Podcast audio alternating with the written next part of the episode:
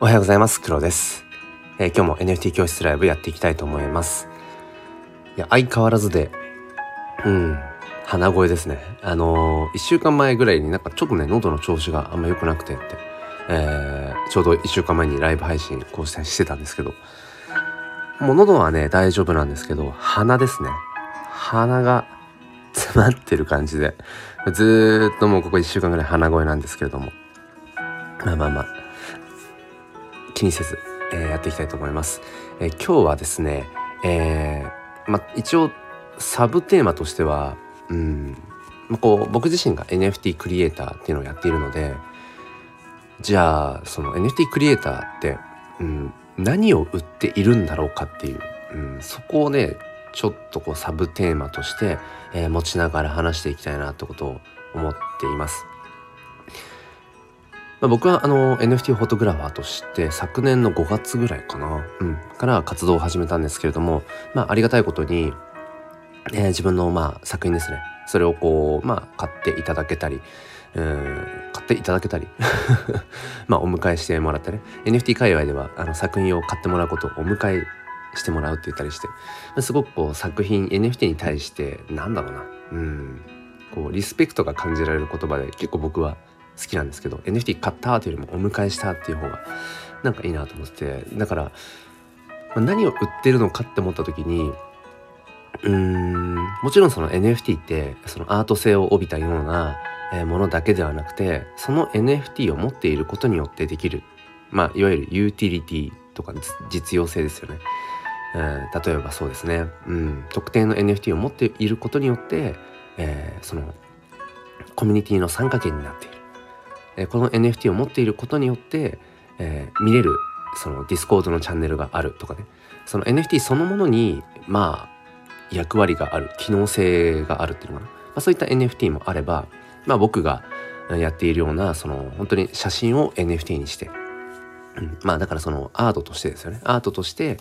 うん、その機能性がどうのこうのとかっていうことじゃなくてアートとして気に入って、えー、もらえるかどうかっていう、うん。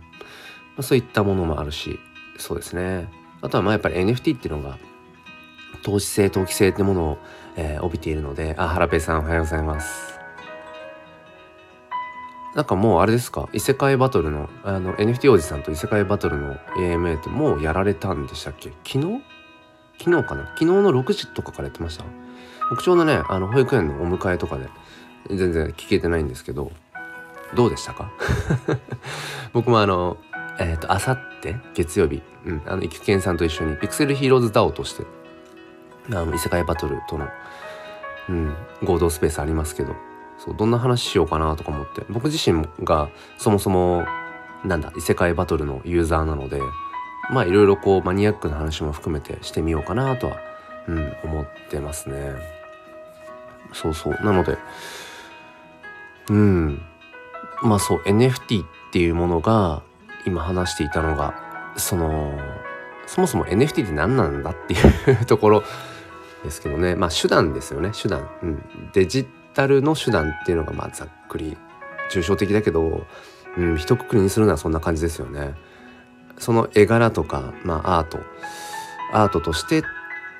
まあ価値があるかどうか。自分が、うん、その NFT 見た目的にね好きかどうかっていうそういった NFT もあればこの NFT を持っていることによってこういったことができるよっていう、うん、機能性実用性があるかどうかっていうなんかそういう部分もあるしって思った時にまあクリエイター側からしたら何を売っているんだろうかっていうこと、うん、でコレクター側からしたら NFT を、まあ、お迎えする買うって、まあ、どういうことなの？何を買っているんだろうかっていう、うん。まあ、ここですよね。でその今話したみたいにその特定のこの NFT を持っていることによってこのコミュニティに参加できますよっていうなんか参加証みたいな会員証みたいな、え感じの NFT であれば何を買っているかっていうと、まあ、まずはやっぱりその機能性を買っている、うん、ある目的を達成したいために、うん。まあ、その手段としてこの NFT を買うっていうまあ分かりやすい、部分がありますよね。うん、ただまあ、一クリエイターとして作品を売っているとかっていうことを考えていくと、僕みたいにね、NFT フォトグラファーなんかをやっていると、その、別にユーティリティとかないんですよ。でロードマップっていうものも特にないしそうだから一つ一つの作品を、うん、まあなんでしょうねアートとして販売してそれをお迎えしてもらうでそれっていうのはそこに機能性とか、うん、実用性ってものはないからじゃあ何を買ってもらってるんだろうなって思うと、うんまあ、もしかしたらその作品として気に入ったっていうのもあるかもしれないしあとはまあ僕自身のその思いとか価値観とかそういったものも含めて、うん、キャッチしてくれてるっていう、まあ、そういうこともあるんじゃないかなってことをね、うん、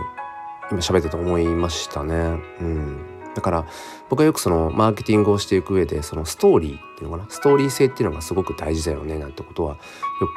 くここ最近も話していて、まあ、僕も大切にしているんですねストーリー。うんまあ、この作品にその作品一つ一つにままつわるまあ、ストーリーですよね。あとはなぜこういった作品コレクションを作っているんだろうかっていうことを、まあ、きちんと言葉で伝えていく、うん。まあ、もっと僕、がいいなと思うのはその言葉その声ですよね。音声でこういうような音声でちゃんと自分のこう、うん、思いってものを届けていくっていう、まあ、それがやっぱりまあ NFT だけではないかもしれないけどこと NFT においては、うん、マーケティングの上でその音声発信っていうのはやっぱりすごくうんていうのかな説得力を帯びてくるっていうのか、うん、それは感じますね。あ、しゅうせいさんおはようございます。ちょっと配信の時間をいつもよりも30分ずらしてみました。なんか結構ね、朝6時からってバタバタするんですよね。うん。そう、普段の朝のね、えっと、価値とかルーティンをこなし、こなしてからライブ配信っていう感じなので、バタバタしちゃうから、まあ、ちょっと30分ずらしました。ただ、その分、まあ、娘がね、えー、起きる時刻が早くなると思うので、迫りやすいと思うので、もしかしたらあもう終わりですって突然なるかもしれませんがよければお付き合いくださいそうまあ今日はねサブテーマとして、まあ、この NFT っていうものまあクリエイター目線で言うと何を売っているんだろうかでクリエイター目線で言うと何を買ってるんだろうかってなんかその辺りにねフォーカスして話をしていてでまあ僕はそうですね。まあ、じゃあ何を売ってるんですかっていうと、まあ、僕は NFT フォトグラファー。写真ですね。写真、うん、写真を売ってるのかっていうとなんかちょっとそれとも違う気がする、まあ、特に今ねメインでやっている炎の写真ジェネとかあと今期間限定。明日ですね。明日日曜日の夜7時までですね。マニホールドの方から、えーと、オープンエディションで、うん。あのー、やっている結晶ジェネ、まあ、これも写真は写真だけどちょっとその写真、うん、少し違うような気もする。うん、あ、しゅうせいさん、あの、そういえば、結晶ジェネをお迎えくださってまして、ありがとうございます。あ、翔平さんおはようございます。大分は晴れ最高気温13度この時期にしては暖かいです。おなんかすごいあの朝の天気予報の 情報が入ってきたのかと思いました。そうなんですね。あ大分なんだ。えー、結構じゃあ遠いかもしれないです僕。翔平さんとあのフィジカルのね場所は。まさぽさんもおはようございますこれあのごめんなさい、ね、ちょっと一瞬全然関係ない話なんですけどスタイフのこのライブ配信の視聴数ってなんかいまいちうん、いまいちね、あんまりよくわかんないですね。うん。なんかその、どなたかが聞いてくださっ、潜って聞いてくださっている方も、あの、いると思うんだけど、なんかその、それが、なんか見れる時と見れない時があったりとかして、で、ついさっきまで、例えば、視聴者数がゼロだったのに、突然、なんか、いや、実は4人5人聞いてましたみたいな感じになる時もあるし、よくわかんないですね。うん。まあいいや。聞いてくださってる方がいるっていうものだけで本当に僕は、えー、ありがたいですね。そうそうそれで、まあ、僕は NFT フォトグラファーとしてその写真をね NFT にして、えー、まあ、売っているわけですけれどもじゃあただ単に写真を売ってるのかっていうとなんかやっぱそれとは違くて、えー、ぱり、まあ、再三言ってるんですけど、うん、なんかそのストーリーストーリー性ってものをやっぱり僕は、まあ、売ってるっていうか届けたいのかなってこと思うんですよね。うん、だから炎の写真じゃない、えー、炎の写真が火の鳥に見えたっていうところから始まってじゃあ写真1枚だけだと、うん、火の鳥の片方の翼にしかならないからじゃあ写真を2枚左右に並べてどちらか反転させることによってじゃあ翼がこうねこう両側に開いてるように見えるじゃん。うん、でそれだけじゃなくてじゃあ、えーと、フェニックス火の鳥ってそもそもどういう生き物かっていうとうん、まあ死してもなおその肺の中から新しい命新しいフェニックスが生まれる生まれ続ける、まあ、だから不死鳥なわけですよね。その命の断りというか命の連続性、まあ、僕らも命にはね限りがあって。うん。でまあ次の世代にまあ、それが自分のね実の子供かどうかは別として次の世代に、まあ、命のバトンを渡していくっていうことを僕ら人類はずっと繰り返してるわけですよねだからそこのストーリーに重ねたいなと思って、えーまあ、15体ずつ、うん、火の鳥の作品を、まあ、作っていく。でその時に、まあ、ただただうんなんていうのかな15体ずつ作りますじゃなくてその15体新しい15体っていうのは必ずそれまでに出してきた、えーと火の鳥の何かしらの遺伝子を受け継いでいるっていうストーリーにしたいなと思ってその時にたまたまこれは多分写真っていうところにうんちょうどマッチしたと思うんですけど写真と写真を重ね合わせるその多重露光という、まあ、そういう、まあ、技術ってほどではないけど、まあ、そういった、まあ、技法っていうのかな、うん。まあ、それを使っているんですけどそうすることによって必然性に過去の火の鳥ですね。まあ、一番最初の15体が、まあ、ジェネレーション0、うん、ジェン0そこから15体ずつ、えー、ジェン1ジェン2とかっていうふうに今進んでいて今ジェン今どこまでいったっけ？ジェン3か。うん、で必ず今までの、えー、火の鳥の何かしらのどこかを持ってるんですね。うん、だからよく見ていくと、まあ、マニアの方なんかジェンゼロからずっと追ってくださってる方は多分あのあこれ前のあのフェニックスのあの系統を引き継いでるなみたいなことっていうのがだんだんこう見えてくるっていうか、うん、なんかそのただただその作品としても、まあ、僕自身はねすごく面白いものができてると思うんですけどその炎の、えー、形がなんか別の何かに見えるとか、うん、反転させて2枚ガチャンってくっつけたことによって新しい何かに見えてくる。うん。火の鳥と火の鳥の写真を重ね合わせて多重録をしたことによってそこにもともと存在していなかった、えー、ものが見えてくる。でその見え方も人によって様々、うん。まあ、これはまさにその価値観様々、うん、で多種多様な、まあ、視点がありますよね。だから、まあ、世界は一つなんだけれども見え方は、うん、まあ人の数だけあるっていう。なんかそういった、うん、僕らのこう身近にあるような普遍的なものとかっていうのも、うん、その写真じゃねというコレクションには、まあ、取り込んでいるんですね。だからなんかそういった、うん、まあ、ストーリー性、メッセージ性みたいなものを僕はやっぱり大事にしたくて、ただただ、なんだろうな、うん、この見た目的に、うん、どうかっていうことだけじゃなくて、そこに紐づくストーリー、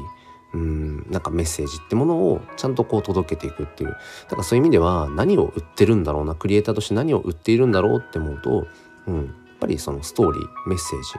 あとはなんだろう僕らのその普遍的な何かっていうのかなそれをこう思い返せるようななんかそういう機会を自分自身も多分作りたいしその作品を通してふとね自分のことを振り返るとかなんかそういったことをきっとうんまあ NFT っていうものを通してしたいんだろうなっていう。から何でしょうね。自分の普段のこの思いとか、うん、考えとかそういったものをこうして、まあ、音声で喋っていくってこともある種自己表現なんだけれどもえー、今僕にとっては NFT っていう手段そして、えー、写真というね、うん、自分のその何て言うんでしょう表現活動の一つ、まあ、それが相まって何て言うのかな今はたまたま多分その NFT という手段を使って炎の写真ジェネとか、えー、まあ結晶ジェネはね今期間限定って感じですけどそういった作品を通して伝えていくだからどれも手段なんでしょうね。うん、そうだから何を売っているのかっていうと自分の思いをうん、売っている届けているっていうことなのかなっていうのをね思うんですよね。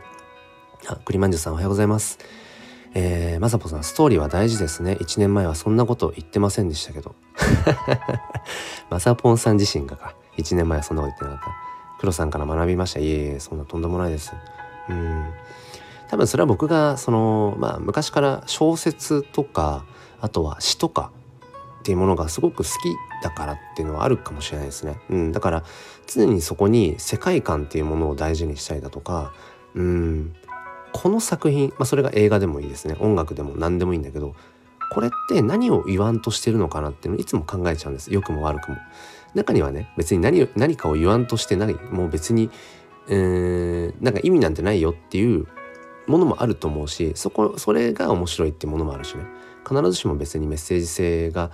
うん、ない、ん？あるとは限らないと思うんだけど、でもやっぱりどこかで僕は、この作品何を言わんとしてんのかなって、やっぱりそのいわゆる作者ですよね。うん、クリエイターの思いってものを、に、こう、その自分自身の思いを馳せるっていうのがすごく好きで、うん、だからかもしれないですね。そのストーリーっていうのを大事にしたいっていうのは。そうそうでまあ一方でじゃあコレクター側として NFT を買う側としてじゃあ僕ら何を買ってるんだろうっていうまあ今ね、N、このライブを聞いてくださってるほとんどの方がもうすでに NFT プレイヤーだと思うんですけど皆さんはこう何を買ってるんですかねっていう あえてちょっと問いをね僕自身もですけど、うん、僕もまあクリエイターとしてだけじゃなくて、うんまあ、コレクターとしてもまあこの1年間でねいろんな NFT を買ってきました。それこそそのさっきも話したようなアートとして、うん、好きかどうかっていう、うん、あとはなんだろうそのユーティリティ機能性を買っているっていうこともありますよね。まあ例えばそうですね。今パッと思いついたので言うとうーんなんだっけ？なんだっけ？あそうだ。あのクリプタクリプト忍者のあのアニメを作るためのそのクラファンの NFT ソウルバウンドトークンという SBT ですね。あの売ったり転売したり移動したりっていうのができない、うん、っていうまあ類の NFT ですね。まあ、NFT の中にもその売ったり転売したりそのウォレットからウォレットに移動できるっていう NFT がまあ基本的なんだけどでそれがまた一つある種その NFT のうん革新的なこと、うん、だと思うんですけど、まあ、一方でその全く動かせない売れないっていう、まあ、そういった性質を持つ NFT もあってそうそのソウルバウンドトークンでこの NFT を持っていることによって特定の、えー、まあクラファン的なね、うん、支援活動みたいなことができますよっていうそういうまあ、いわゆるパスみたいな感じかな。うん。そういった NFT ってものも持っているしでそれは何それはじゃあ何を買ってるかっていうと、うん、なんかその NFT の絵柄とかっていうことよりもその NFT を持っていることによってこの活動に支援を自分ができるっていう、まあ、応援させろみたいなハッシュタグがね、まあ、Twitter とかで、まあ、若干あのバズったのかな、うん、ありましたけど、まあ、そういうだから機能性を買っている、まあ、ストーリーを買ってるにも近いかもしれないですね。うん、そういうものもあるしあとはそうですね直近で言うとあの池早パスとか、うん、パジパス、うん、あれはじゃあ何を買ってるのっていうとあれは多分、うん、未来性を買ってるんだろうなって。うん、それこそイケハヤパスなんて全く no utility no roadmap ですよ。実験的に Manifold を使ってみたかったからっていう僕はイケハヤさん結構フリークで、うん、 Voicy なんかもあのプレミアム含めてもう全部聞いてるんですけど、まあそんうんまあ、全部の彼の活動のね何かに入ってる属してるわけじゃないけどそれこそ ICL イケハヤクリプトラボ、うん、とかは入ってないんだけどまあなんかやっぱり追い切れないところもあるのでね、うん、可能な範囲で追ってるって中でまあ本人が言うには本当に何も、うん、考えずにスタートしたらものすごい価格がガーンとでオープンシー1位取っちゃったみたいな。まあ完全にチートチートマーケティング。インフルエンサーマーケティングだなと思うんですけどそれっていうのも何だろうな。うんこの人のやることだったら何か面白いことが起きるんじゃないかっていうそういう未来性を買っている。うん、で NFT の絵柄自体は何の別に何だろう。まあさして目新しいような絵柄ではなくてね、うん、本当に黒字に「池早パス」って書いてあるだけなので、絵柄でもないしうーんなんだろうな。なんか実用性機能性でもないと。ただなんかこう面白そうだからっていうところ。あとはもしかしたらそのうんなんだろうな。あれかもしれないですね。その、まあ、投機投資みたいな部分もあるのかもしれない。投資性投機性を買うっていう日本語はおかしいかもしれないけどうん。なんか価格が上がるかもしれないみたいな。うん、まあ、だからまあ株とかに近いのかもしれないですよね。この この企業の未来性を買って、えー、そこにまあちょっとベットするみたいな。うん、だから、まあ、今話した感じだと NFT、まあ、クリエイター目線コレクター目線で考えた時に僕ら何を買ってるんだろうかっていうと大きく3種類今出てきたのって、えー、とまずは単純に絵柄アートとしてこの作品を欲しい、うん、っていう。まあなんだろう別に NFT のぬうんちゃらかんちゃらじゃなくても昔からあるようなそういう絵画とかねそういうのこれを自分がコレクトしたいんだっていう、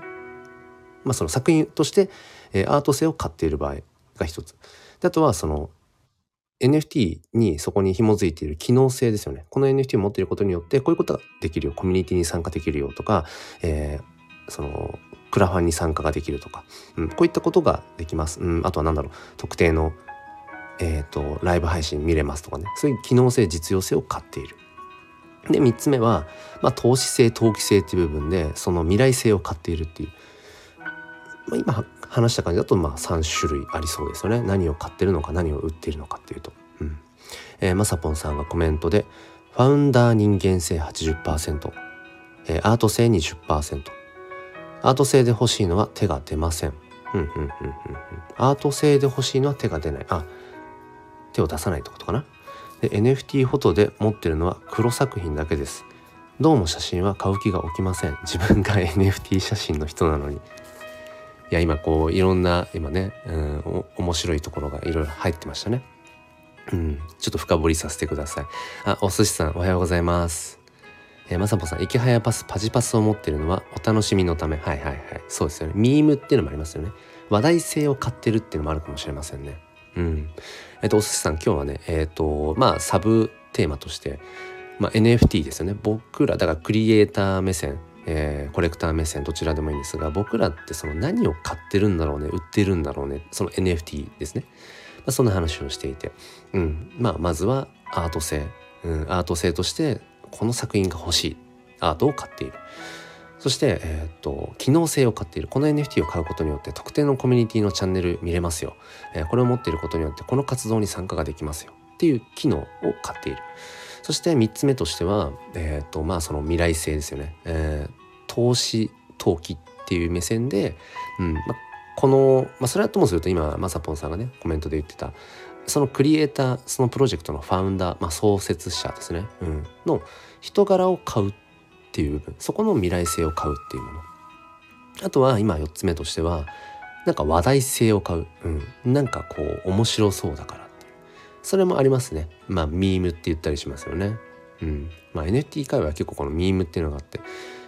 別にアート絵柄的に秀逸なものではないのになんかものすごく価格が上がっていくみたいな、うん、まあそういったね NFT ドリーム的なものもねありますけど。えー、まさぽんさんがコメントで、アート製で欲しくてたまらないのは、10イーサとかで買えません。ああ、なるほどね。10イーサね。今日現在1イーサがね、20万ちょっと切ってるんですよね。うん。まあ、割と落ち着いてますね。落ち着いて今20万円ぐらいですよね。うん。だから、10イーサっていうと、200万？200万円の NFT はちょっとね、ちょっとねですよね。うん。そう前もちょっとねどっかで話しましたけど僕がいつだろう昨年末ぐらいかな買ったずっと欲しかったあのジップスっていうあのー、スーパーノーマルですね。スーパーノーマルという NFT コレクション。あのー、韓国のジプシーさんという方がね、えーまあ、イラストイラストというか、まあ、アートを手掛けている、えー、8888種類のまあこうんまあ、かなんだ国際的なっていうのかな世界的な、うん、コレクション。でまあ一つねようやく変えたんだけどもそのまあトランザクションを遡っていくと僕がねオーナーとしては5代目か6代目ぐらいででちょうど1年前ぐらいにえー、っとね500万円ぐらいかな。当時のレートで言うと500万円ぐらいでね違ったかな。ちょっと持ってるかな話。あでもそううん百万円でやり取りされてた NFT でそれがね。でそれがまあちょっとこう価格がうん割と下がってきて落ち着いてきたところでまあ僕の元に来たと。さすがに何百万円のね NFT っていうのはちょっとねちょっとねですよね。ただねちょっと一個話させてください。あのまさに昨日なんですけどチムニータウンダオ、まあ、キングコング西野さん、まあ、初のという、まあ、初っていうとちょっと語弊語弊というか若干ずれはあるんだけども、まあ、分かりやすく言うとキングコング西野さん初の、まあ、いろんなプロジェクトの中の一つで、えーと、バンドザウルスっていう、うん、今何て言うんでしょうまあプロジェクトがあってね、うん、楽曲はない。まあでもなんかそのバンドザウルス、えー、まあ恐竜たち AI アートで恐竜を、まあ、要はそのコミュニティのね方々が日々生成してでそれをインスタにアップしてそこにこう、まあ、コメントちょっと大喜利みたいになんて喋ってるか分かんないから想像して大喜利をしてみたいなことをまあ楽しんでると。でも結構僕は西野さんがそこにねこう NFT を絡めた今また新たな挑戦をしてるなと思って面白く見ていてで昨日からえー、っとね毎日かなあのそのバンドザウルスの、まあ、絵柄ある絵柄があるその NFT の、えー、っと NFT が始まったんですね昨日から。うん、でえー、っと毎日オークションなんですよ。であオークションかと思ってでそのいわゆるオークションの中でも最高額の人に、えーと、落札しますっていうタイプのオークションはもうね勝てないですね。うん勝てない。その出せないもんお金っていう。昨日もバンドザウルスどれぐらいかなと思って見に行ったらもう開始早々にえっ、ー、と0.5とか0.5イーサぐらいから始まっててもうだから最初から10万円超えなんですよね。うん、10万円、まあ、なくはないけど、うん、その後ぐんぐんともう上がってましたね。今どれぐらいなのかもう見てないですけど、うん、だからなんかなんだろうな。その注目株の NFT を何？その最高額の人に落札のパターンのオークションはねやめてほしいなって思う。だって勝てないもんっていう。そのお金持ちの人にお金で勝てないじゃないですか。なんかねその辺っていうのはうん。ねまあうん、注目度の高い NFT ほどちょっとその売り方っていうのかな。それはねそのお金ありきっていうパターンじゃないものにしてほしいなだからありますよね。その CryptoNinja もそうだしあとシティボーイシティシティボーイシティガールなんかもそうだけどオークションはオークションだけどシンプルに最高額の人だけじゃなくてなんかそのまあ誰かっていうねそこの人間性を見てまあファウンダーなりクリエイターなりがそのオークションしてくれた bid してくれたですね。入札してくれた人の中から人間性でこの、うんえーと NFT を持ってもらうにはこの人がふさわしいなって選んでもらうそれはねすごくいいなって思うんです。うん。そう。だからねまさぽんさん激しく遠いいや本当 本当そうですよね。だからうんまあいいと思うんです。そのお金をまあ高い金額を出して出してこそ買える NFT ってものがあってもいいと思うし、まあ、いろんな NFT があっていいと思うんだけど、うん、バンドザウルスに関してはねそうね最高額のオークションでっていうとまあ絶対これ買えねえじゃんみたいな。前もそのランドスケープっていうまあ今今もやってんのかな？あのヘッダー用の NFT、まあ、AI アートを使ってっていうそういう背景 NFT プロジェクトっていうのも、まあ、チムニータウンがやってて。でそれもまあちょっと最初追ってたんだけど、まあ、毎日その時はオークションじゃなくて、まあ、夜10時に毎日1点ずつリストされます。でそれはねもう完全にあの早押し合戦クリック戦争でしたね。まだクリック戦争の方がうーんなんだろうな。まだ挑む気になるというか。ただ結局あのボットボットが重なってっちゃうみたいなそういうこともあるんですよね。結局あのパブリックセールっていうかねその通常のリストでいくと。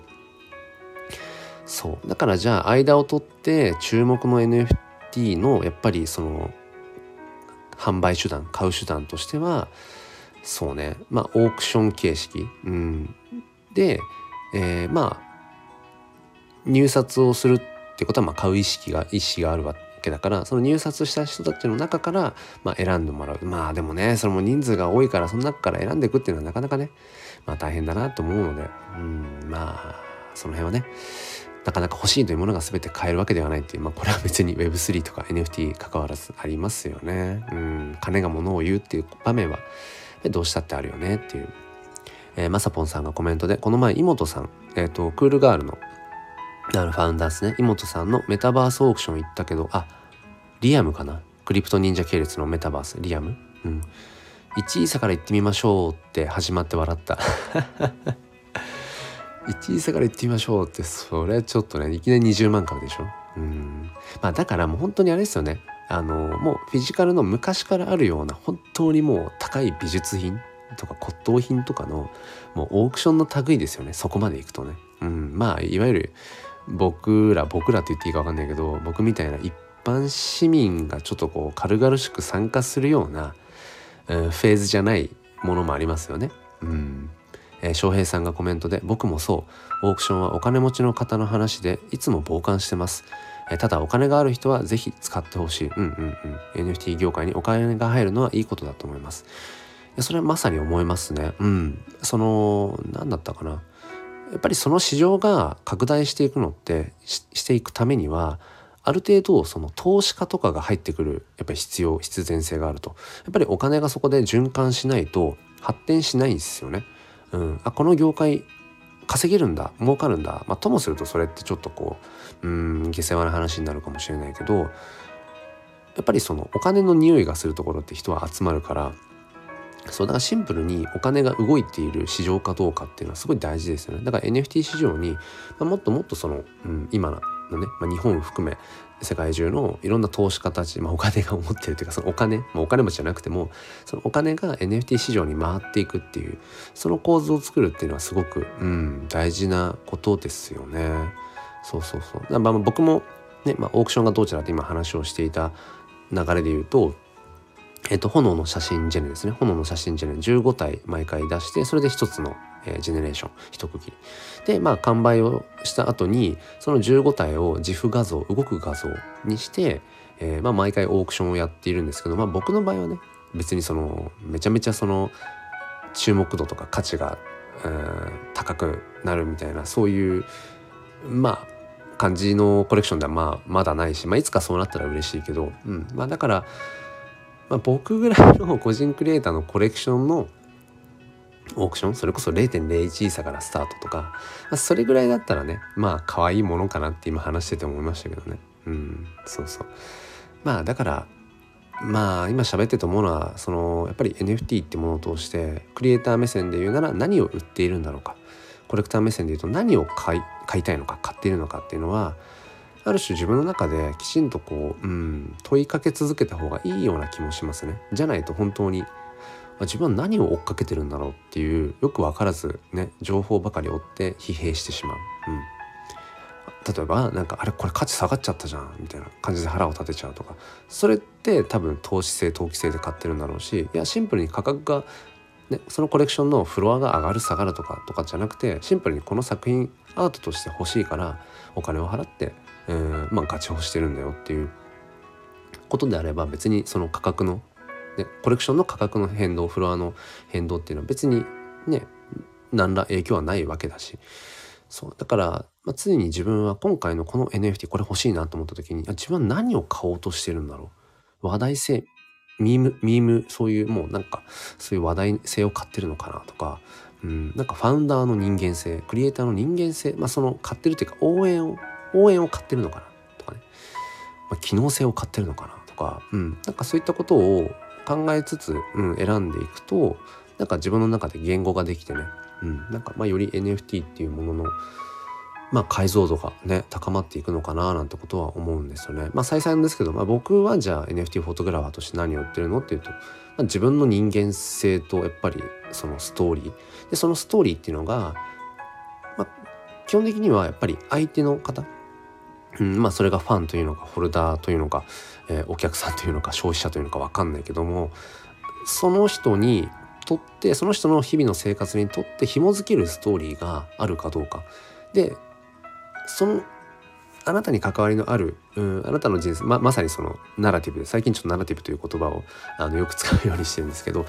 この作品を通してあなたの日々の人生がちょっと1ミリでも、うん、変わるかもしれないっていうそこをちゃんと話していく。その可能性があるかもよっていう約束はしないけどっていうなんかそこを、うん、ちゃんとと届けていくっていうのが、まあ、マーケティングの一つ、うん、として大事なのかなってことを、うん、思うんですよね。そうそうあだから、まあ、NFT 面白いですよね。最近僕が読んでる本で、え、ー、と Web3 とは何かっていう本があって、まあ、なかなかちょっとこうパッと読む時間がないので、まあ、だらだらと読んじゃってるんですけどその Web3 とは何かっていう本はあの逆にその NFT を、まあ、否定っていうのかな？NFT が一般大衆化、まあ、しないんじゃないの？っていう切り口であえて書いている本で、うん、なんかそれを読みながらすごくねやっぱりそのクリティカルシンキングですね。今自分がものすごく夢中になっている、まあ、この NFT、うん、もう1年ぐらいになりますけど、まあ、ずっと夢中ですね、うん、だ本当に面白いなと思います自分にとって。でこれがやっぱりもう NFT ありきでしか今もう自分の、ね、日々の生活ってないしこれで NFT が全くない世界っていうのはまあね想像できないんだけどでも時々逆説的にいや本当にこれ NFT である必要があるんだろうかとかね今自分がやってることって NFT に絡める必要あるっていうそういう問いをね常に持っておくことっていうのはね大事だなっていうのはね思いますね。うん。えー、まさぽんさんコメントで「儲かりますよ」の発信は大事です。ただ本当にマスに広がってほしいと本当に本当に思っているかといえばそんなに無理して広がらなくてもと思っていたりしている。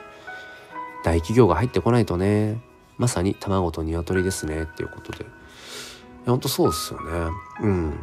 儲かり NFT 儲かるよっていう発信をしていくのがまあ分かりやすいですよね。うん、それこそうん、まあ、確定申告そろそろ近づいてきましたスタートが。うん、で昨年2022年、まあ、僕にとっては NFT 元年、うん、の1年間のね、いろいろこう算出していったらまあプラスで、うん、プラスうん十万とか。で含み益とか考えたらもっともっとですよねうんうん百とか言ってんのかなそうだから本当にねほぼほぼ数百円で買った NFT が、まあ、数分数十分数時間の間に、えー、何十万の価格にガーンと上がるとかっていうこと結構あるじゃないですか。まあ、だから、まあ、余計ねその、うんまあ、フリーミント、まあ、ガス代はかかるけどうんなんかいかにそのアローリストですよね優先購入権をいかにゲットするかみたいなところに奔走してしまうっていうフェーズもあったりとかどうしてもそういうのってあったりもしてでそれで疲弊してしまうってこともあるんだけど、まあ、それぐらいだから、うん、結局お金ってね人間を狂わせるっていうか、うん、突き動かしますよね。やっぱお金の力ってやっぱり絶大なんだよなと思うんですよ。あうんどこまで行ってもお金ってぱり手段でしかない。だけれどもうん。で分かっててもやっぱりお金を持ってることによってお金でできることっていうのがあまりにもこの世の中で多すぎるので それこそそれこそそれこそそれこそ、うん、オークションでね最高額の方に落札っていうパターンだったらお金さえあれば変な話、ね、そこは解決するわけで。お金で解決できることが世の中に多すぎるのでだからやっぱりお金ってものが、うん、すごい重力になる。誰だったっけな？誰だったかな？うんあ忘れた。言葉忘れましたけど。うん。あケンスーさんか。あのある株式会社やってるケンスーさんがなんかよくその重力っていう言葉を使ってて、うん、なんかその NFT プロジェクトの成功っていうところにはやっぱそのコミュニティの中にやっぱり人をこうね寄せるようなこうやっぱ重力、うん、でそれっていうのはともすると、うん、金銭的な報酬、うん、儲かるっていうことの重力なのかもしれないし、えー、もう本当にぶっちぎって影響力のあるようなインフルエンサーとかの重力なのかもしれないしちょっと例え話はそのケンスさんがそういう話をしていなかったかもしれないからちょっとそこはあの別個でって感じですけど、うん。まあ、お金っていうものの重力がやっぱ強いですよね、うん、だからそれを言っていってもいいのかもしれない。まあじゃあちょっとまあ、うん、露骨な話をすると例えば今僕が、えーと、結晶ジェネってものを Manifold ですね。 Manifold、えー、まあ、自分独自コントラクトっていうんですけど、えーと、NFT を、まあ、このように発行 deploy、うん、って言ったりもしますけど、まあ、する時に、まあ、ブロックチェーンに刻み込むわけですよね。でその刻み込む刻み込む時に、えー、スマートコントラクトっていう何ていうのかな。まあいわゆるうんまあ、エンジニアの方とかが使うような、まあ、ソースコードっていうのかな、まあ、そういうのを、まあ、打ち込んでいくわけですね。うん。まあ、でもある程度そのソリディティとかそういう言語を学んでないと、まあ、できないから。で僕は当然それ学んでないから分かんないので、まあ、ほぼほぼのクリエイターさんっていうのは、まあ、じゃあ NFT 自分の NFT をデプロイ、まあ、もっと言うとミントします。市場に出しますっていう時に、まあ、例えばオープンシー、うん、っていう、まあ、マーケットプレイスを使うわけですね。で OpenSea から NFT をミントしますっていう時っていうのはまあ共有コントラクトというその OpenSea がある程度お膳立てしてくれている、えー、スマートコントラクトの中に、えー、必要な部分だけ、えー、画像。まあ画像だけじゃなくてまあデータだね、うん、JPEG もそうだし MP3、まあ、音源系もそうだし動画系もそうだし、まあ、そういったものを貼り付けます。でタイトルはここ。えー、まあ、 description 説明はここみたいななんかそういうような、うん、最低限の情報だけをこう入力すれば NFT がミントできる、まあ、あれは共有コントラクト。ある程度もう、うん、作られた土台の、うん、コントラクトの上にやってるわけですよね。でもっとそれを自由度を高めてやっていきたいってなると独自コントラクト。もうちょっと自分で土台のところから、えーとまあ、入力をしていくっていう、まあ、そのだからクリエエンジニアさんが、えーと、一からスマートコントラクトを書いているのとある程度お膳立てしてくれている OpenSea の共有コントラクトの、まあ、間みたいな感覚ですね独自コントラクトのその、えーと、 Manifold っていうのは。ちょっとマニアックな話ですけどその Manifold から出している結晶ジェネ春夏秋冬が、えー、とだから今ちょうど1週間ぐらいですよね明日の日曜日夜7時までなので、まあ、この1週間でえっ、ー、とねこのライブ配信をやる始める前の時点18えー、18点、まあ、買ってもらえてるんです。18点トータルで。で1つ0.005イーサ。で販売をしてるんですけどだから今の値段えっ、ー、とレートで言うと1,000円ですね、うん、1つ1,000円。だからそれがまあ18個売れてるから、まあ、1万8,000円の売り上げ、まあ、利益ですね、うん、結晶ジェネを、うん、今回出したことによってまあ1週間で、まあ、1万8,000円、うん、で今回このマニホールドで結晶ジェネをデプロイするためにえっとね6,000円ぐらいかかってるんですよ。日本円で言うと、うん、まあまあかかりますね。マニホールドで。なんかコレクション出そうとすると、まあ、今回僕の場合はその4つにミントサイトを分けているっていうのもあるので、うん。まあ、1つのミントサイトでっていう感じであれば多分もうちょっとそうね3,4,000円ぐらいなのかな、うん、だからまあそれを差し引くと、まあ、1万2,000円ぐらいの利益が今出てるよっていうことで、まあ、こういった話っていうのを、まあ、どんどんしていっちゃっていいんじゃないかなってことはね。あ佐藤さんおはようございます。そうそう。そういう話はねしてっちゃっていいんだろうなっていう、うん、だから今週僕はそう NFT を売ることによってうん、まあ1万2,000円の利益が出てるよっていう。まあ今日は明日まだ2日間あるので、うん、この土日でまたね あのいろんなスペースに凸ったりとかしながらまあおうん最終最後のね、えー、追い上げであとまあ何点かもしかしたら買ってもらえるかなみたいな感じで、うん、思っていたりしますけどね。うん。えー、まさぽさん、独コンの需要は本当に盛り上がっているんですか？確かに共有コントラクトよりさらにアーティストに直でつながるからいいって言えばいいけどうんうん。ちょっとそこを話深掘りしてみましょうか、えー、佐藤さんが NFT はハテナハテナだけど黒ボイスファンの佐藤です。寝起き。寝起きね。5タップ。いやすいません。あのまだねちょっと本調子じゃなくて、うん、鼻のどが、うん、ものすごいあの鼻の中にどんぐり詰まってるような声で。ごめんなさいね。うんそうそうそう。うん。まさぽさん風邪ひいてからイケボは若干調子悪い。佐藤さんがそれも良きっていう。本当ですか？本当に？うん。鼻の中にどんぐり詰まっててもいいんですか？まあまあまあ冗談はさておきってところで。ちょっとマニアックな話いきますね。あのまさぽんさんが毒根の需要は本当に盛り上がってるのかどうか。うーん。まあ僕も全部そのなんだろう今のねそのマニホールドブームどれぐらいブームですか？僕が自分でやってるからブームって感じてるだけかもしれないけど。池早パスパジパス、えー、ケイスケパスあと他にも、えーと、うどんさんもなんかパス出してました。結構なんかこぞってね個人名でのフリーパスみたいなの出してますよね。ロマコさんとかも出したかな。うん。なんかただえっとねど本の需要っていうかあこれやりたいけどそれオープンシーだとなんかちょっとやりづらいなみたいなことっていうのはちょこちょこやっぱりクリエイターやってると出てきたりっていうのはありますよね。例えば、えー、と僕はそのまあ炎の写真ジェネより前からやってるポジティブファインダーっていう、まあ、本当に純度100%の写真の、まあ、割と PFP に使える系のねえー、とコレクションのホルダー特典として毎月モノクロの写真をポリゴンチェーンでえっ、とまあドロップしてるんですね。送ってるんですけど、まあ、今1415人あ20人近くか。いろんなコレクション混ぜると20人ぐらいの方に毎月えっ、とそうポリゴンチェーンでトランスファーしてるんですけどまあまあ手間っちゃ手間なんですよね。うん、でもそういうのを例えばマニーホールドだったりすると何ていうのかなもう一括でバンとそれが遅れたりとかうん結局こっちでもっとその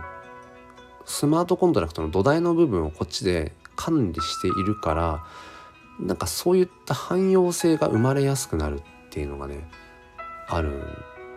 ですよね。あとは供給量とかをこっちで設定しないでそれこそ今回のね、えー、と結晶ジェネみたいにオープンエディション、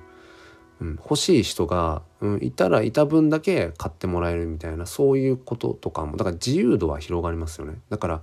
まあ、独自コントラクトの需要があるかどうかっていうのはちょっと分かんないけどうんもっともっとその個人クリエイターが今までだったらエンジニアさんにお願いしてやってもらっていたようなうん部分をもっとクリエイターが、小回り利く状態でなんかこういうアプローチしたいんだよねっていうことをの自由度はやっぱり多分ね生まれ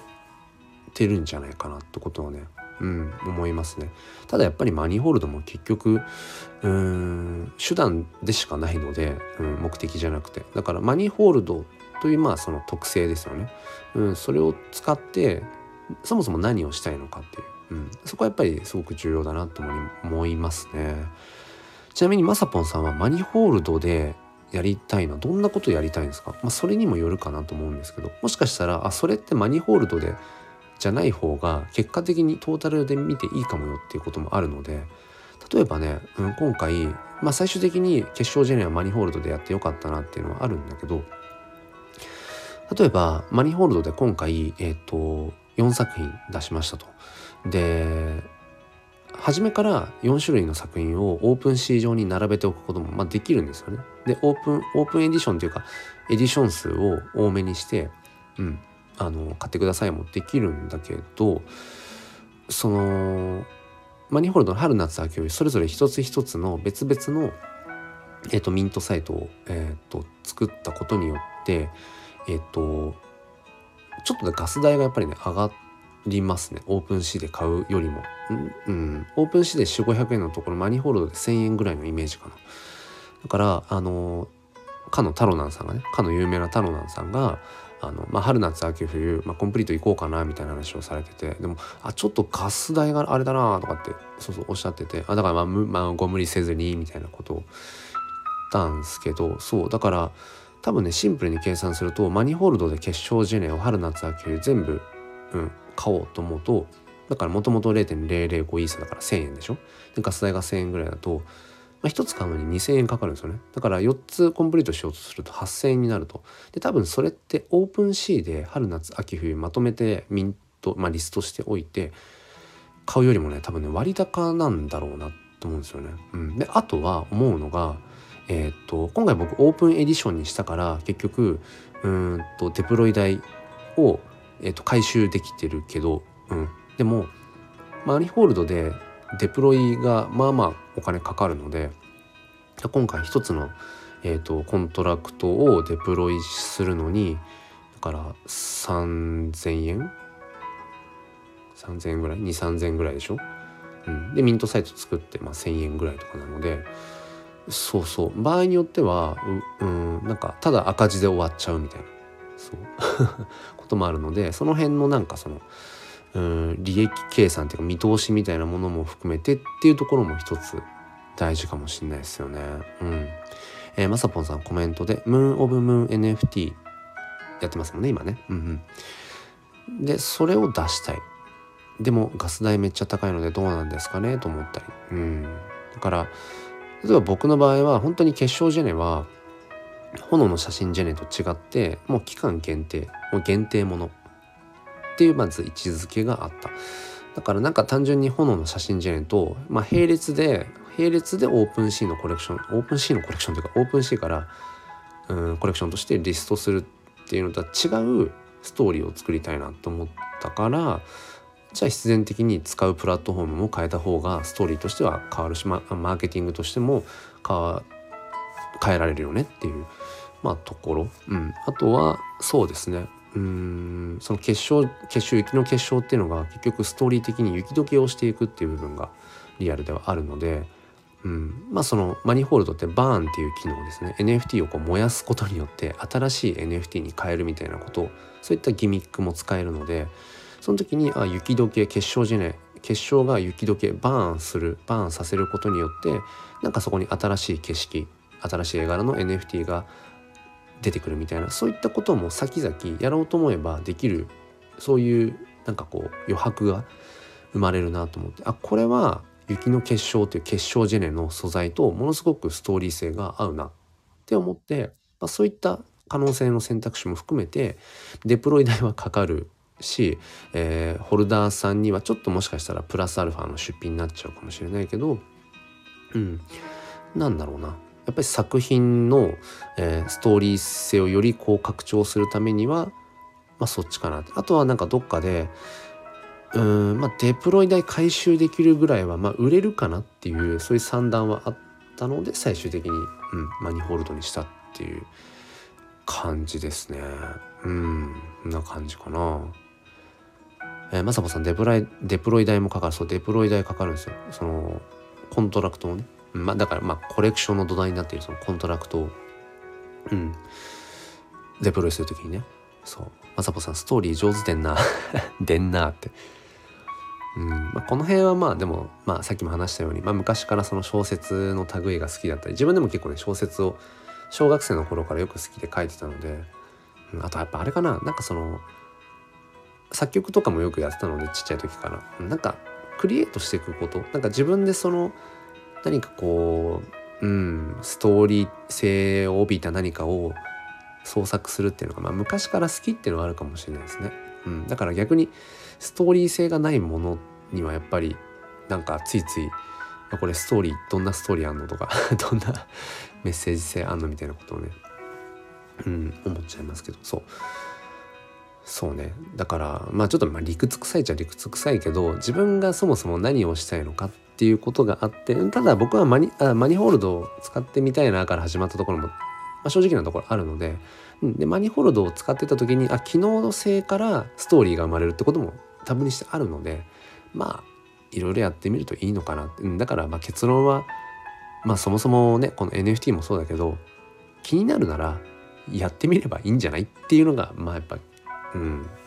結論ですね。僕的にもね。うん、えー、佐藤さん家事スタート。またということで。ありがとうございました。またぜひぜひ遊び来てください。うん。娘起きてんのかな？どうなんだろう？まあいいや。うん。まさぽさん何でもやってみる精神ね。大事ですよね。うん。まあでも結構ね前も話しましたけどそのややってみる動機が生まれない場合もあったりするんですよね、うん、まあだからその場合は別に、まあ、無理しやなくてもいいんじゃないって 思うんだけどでもこと NFT においてはまあ本当にそうですね。いや買ってみないとやっぱり分かんないことが多すぎるっていうかそのねこの NFT を持ってるってどういう感覚なのってこれやっぱり持ってみないと言葉にできないじゃないですか。まあ持ってみても言葉にするの難しいんだけど。うん、だからなんだろうな。うん。まあ NFT は本当にそうまあまず買ってみるところからじゃないって思うんですけどね、うん、でも結構うんそこを割と足踏みっていうかね、うん、石橋叩く方もまあいらっしゃるし、まあ、一般大衆からするとそうなのかもしれないですよね。うん、何のために NFT なのみたいな。まあだから自分には必要ないかなみたいなことをねおっしゃる方もいるしまあそれはそれで全然いいし、うん、せんいろんな選択があるからね。ただ僕はやっぱり NFT というものがまあ自分の、うん、やっぱり一番この人生かけてしたい何者なんだろうとか自分は。自分は何者なんだろう。自分は何者になれるんだろうかみたいな、まあ、そのずっと長い問いですよね。なんかそれをこうその自己表現をまあ拡張してくれる、うん、手段であることは間違いないし NFT っていうものに触れ始めたことによって本当にいろんな、うん、リテラシーのまあそ、うん、相乗効果っていうのかなそれをすごく感じるのでうん、まあ、僕にとってやっぱり NFT ノー NFT ノーライフ、うん、かな今のね僕にとってはね。と思いますね。えー、まさぽさんコメントで経験者の一言は評論家の千の言葉よりエモい。まあ本当そうですよね。そう。だから昨日かな？昨日か一昨日のあのツイッタースペースの方でも話しましたけどなんだろうな？毎日話し続けるためにはでその話すっていうのは誰かから聞いた言葉を引用するだけじゃなくて自分の言葉として話すってことがやっぱ大事で、うん、そう。で自分の言葉って何かっていうとやっぱり自分の経験体験でしかないんだよなって。だからやっぱりそういう意味でも話すために毎日新しいことに挑戦したいっていう、うん。まあ、卵が先か鶏が先かっていうところもあるけど、うん、そんなところかな、えー、娘が起きてきたので今日一日が始まりますね、え、まさぽさんの NFT ノーライフとりあえずパクっときます。どうぞどうぞ。はい。ということで、えー、おなんやかんやで1時間ぐらい喋ってますね。うん。なんか30分ぐらいっていつも思うんですけど結局はい。あの聞いてくださる方がいてねコメントいただけると楽しくなってついつい話しすぎてしまいます。ということでちょっとこれ以上ねえ皆さんの貴重なお時間奪うのもあれなのではいこの辺りで終わりにしたいと思います。今日は、えー、僕らは、え、何を買っているんだろうか、まあ、NFT にっていう部分で、えー、クリエイターとして何を売ってるのか、えコレクターとして何を買ってるんだろうってそんな話をさせていただきました。まあ今日出た話としては、まあ、4つ。1つは、え、単純にアート。絵柄として、えー、いいな好きだなってものを買っている、えー、2つ目としてはうんその機能性まあ、ユーティリティというところを買っている。そして3つ目は、まあ、話題性とか未来性。もしかしたらそれはクリエイターファウンダーの人間性、まあ、未来を買っているのかもしれない。で4つ目としてはなんだっけ。まあその3つ目と似て近いかもしれないけどなんかその楽しそうだからってミーム的な、うん、そこを買っているのかもしれないということでまあこの問いは引き続きねまた、えー、解きほぐしていきたいなと思っています。ということでお付き合いくださりありがとうございました。はい、この土日もちょっといろんなスペースにとつりながら、えー、自分の活動あとは NFT フォトの可能性なんかをねまた発信していきたいと思いますのでまた Twitter の方でもどっかでお見かけしたらよろしくお願いします。アクリマンジさんありがとうございました。そのアイコンかっこいいっすねそのね。このパターンそのくだりいい加減にしろよっていうね。はい。ということでありがとうございました。皆さん良い土曜日をお過ごしください。お仕事の方お気をつけて。そうパターン。これはパターンで言ってきますよ。ではでは失礼します。